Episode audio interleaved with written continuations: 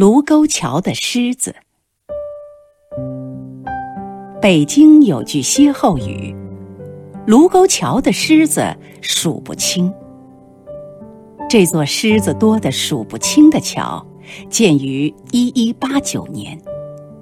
这是一座连拱石桥，总长约二百六十五米，有二百四十一根望柱，每个柱子上都雕着狮子。要不仔细数，真是数不清呢。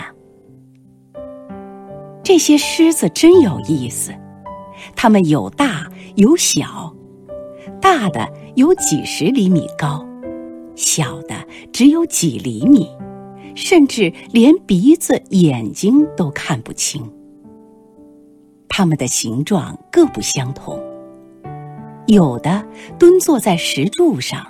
好像朝着远方长吼，有的低着头，好像专心听桥下的流水声；有的小狮子偎依在母狮子的怀里，好像正在熟睡；有的小狮子藏在大狮子的身后，好像在做有趣儿的游戏；还有的小狮子，大概太淘气了。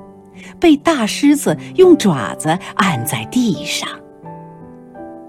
卢沟桥的狮子大小不一，形态各异，真是很难数清楚。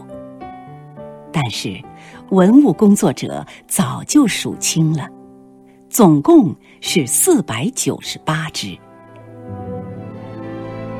卢沟桥是七七事变的发生地。一九三七年七月七日，侵华日军向中国军队挑衅，驻宛平的中国军队奋起反击，抗日战争从这里正式开始。